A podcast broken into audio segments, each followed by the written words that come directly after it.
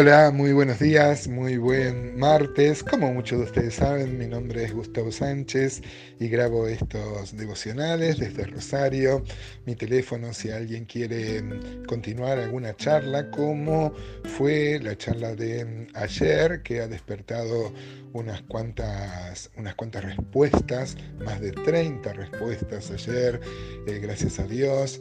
Eh, mi teléfono es, decía, más 54 9 341 549 1089. Estamos viendo el Salmo 106, vimos el episodio que recuerda este salmo que tiene que ver con cruzar el Mar Rojo, como Dios, a pesar de la infidelidad del de, pueblo, Dios siempre muestra su gracia y su misericordia. Y mira el versículo 13, si no es así, dice, bien pronto olvidaron sus obras, no esperaron su consejo, a pesar de haber visto el mar abierto, semejante muestra de poder, que Dios hizo un sendero, ¿cómo solemos cantar en esa canción?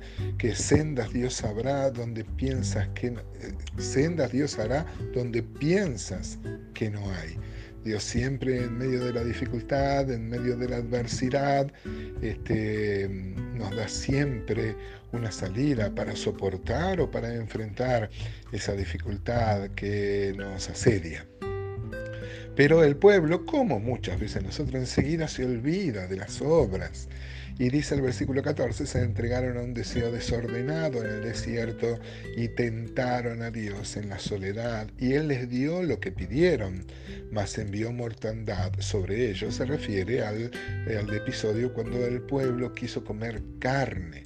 En este episodio, hermanos, hay dos cosas. Una es una rebelión a querer comer este, carne, pero también se ve un desprecio por el maná que Dios les proveía. Y es interesante las argumentaciones que el pueblo le va a dar a Moisés, diciendo que al final comían mejor y comían carne y la añoraban en Egipto, donde eran esclavos. Miren, qué necio puede llegar a ser el pueblo, qué tonto, qué fatuo puede ser el razonamiento eh, que uno puede tener, amados hermanos, de creer que el mundo puede ofrecernos algo mejor de lo que nos ofrece Dios. El mundo no puede ofrecer otra cosa que no sea un chiquero de cerdos. Cada vez que nos alejamos de la casa del Padre, cada vez que deseamos las cosas que no pertenecen al Padre, a su salvación, a su causa, a su propósito, hermanos, inexorablemente nos espera un chiquero de cerdos. Puede faltar tiempo. Alguien me dirá, pero yo conozco gente que apartado y le va mejor. Mm, no sé. Eh, encontramos acá principios bíblicos que tienen que ver que no puede haber vida abundante, no puede haber felicidad sin la fuente de felicidad, el gozo y la salvación que es Jesús, su persona, su obra. Dice acá que este versículo 16 tuvieron envidia de Moisés en el campamento y contra Aarón, el santo de Jehová. Entonces se abrió la tierra y tragó a Datán y cubrió la compañía de Abiram y se encendió fuego en su junta, la llama quemó a los impíos, se refiere a la rebelión de Coré de la cual ya hemos reflexionado varias veces, hemos visto cómo sus hijos, los hijos de Coré, no participaron, a diferencia de Datán y Abirán, que fueron tragados con sus familias. Luego los hijos de Coré, eh, la descendencia de Coré va a tener un, lugar tan prominente en la alabanza, como músicos de David y como autores de estos mismos, de estos mismos este, salmos. Miren hermanos, Dios nunca bendice la rebelión. Es verdad que los que somos autoridades en las iglesias no tenemos autoridad de parte nuestra, es autoridad que nos ha delegado a Dios y por supuesto que tenemos defectos, por supuesto que tenemos errores y Dios nos dé la sabiduría para reconocerlo y poder revertir la marcha si estamos cometiendo errores.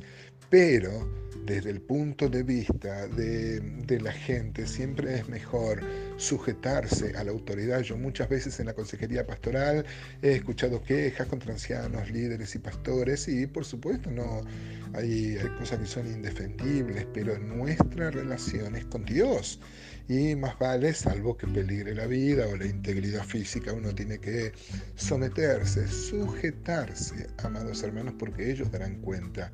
Yo no quisiera estar en los, en los zapatos de un hombre que tiene autoridad, que tenga dos o tres justos nomás, que oren a Dios por su remoción, oren a Dios por la disciplina a ese hombre. No sigamos, hermano, como dice Judas, la rebelión de Coré. Versículo 19 dice, hicieron becerro en Oreb, se postraron ante una imagen de fundición. Así cambiaron su gloria por la imagen de un buey que come hierba. Olvidaron el Dios de su, de su salvación que había hecho grandezas en Egipto, maravillas en la tierra de Cam, cosas formidables sobre el Mar Rojo y trató de destruirlos, de no haberse interpuesto Moisés, su escogido, delante de él, y a fin de apartar su indignación para que no los destruyese. Miren qué interesante, hermanos.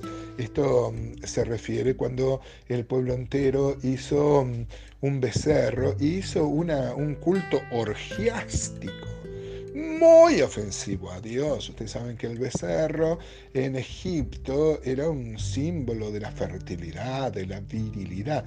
Como hoy, ¿vio? Como el mundo, este, mi amado hermano, mi amada hermana, alaba y entroniza o, le da mérito, reconocimiento, pleitesía a los que se jactan de tener una vida sexual activa, este, lejos del diseño de Dios, de un matrimonio, eh, de, la unión matrimonial. El sexo fue un invento de Dios, claro, pero que Satanás ha pervertido mucho en la cultura y uno puede ver cómo también como en aquel tiempo se daba culto al Dios de la fertilidad, al Dios de la unión sexual, en verdadero desenfreno. Esto ofendió tanto a Dios, también se ofendió a Moisés, se recuerda que va a romper las tablas, eh, que Dios la había escrito con su propio dedo, Dios va a tener que reponer esas tablas con sus mandamientos.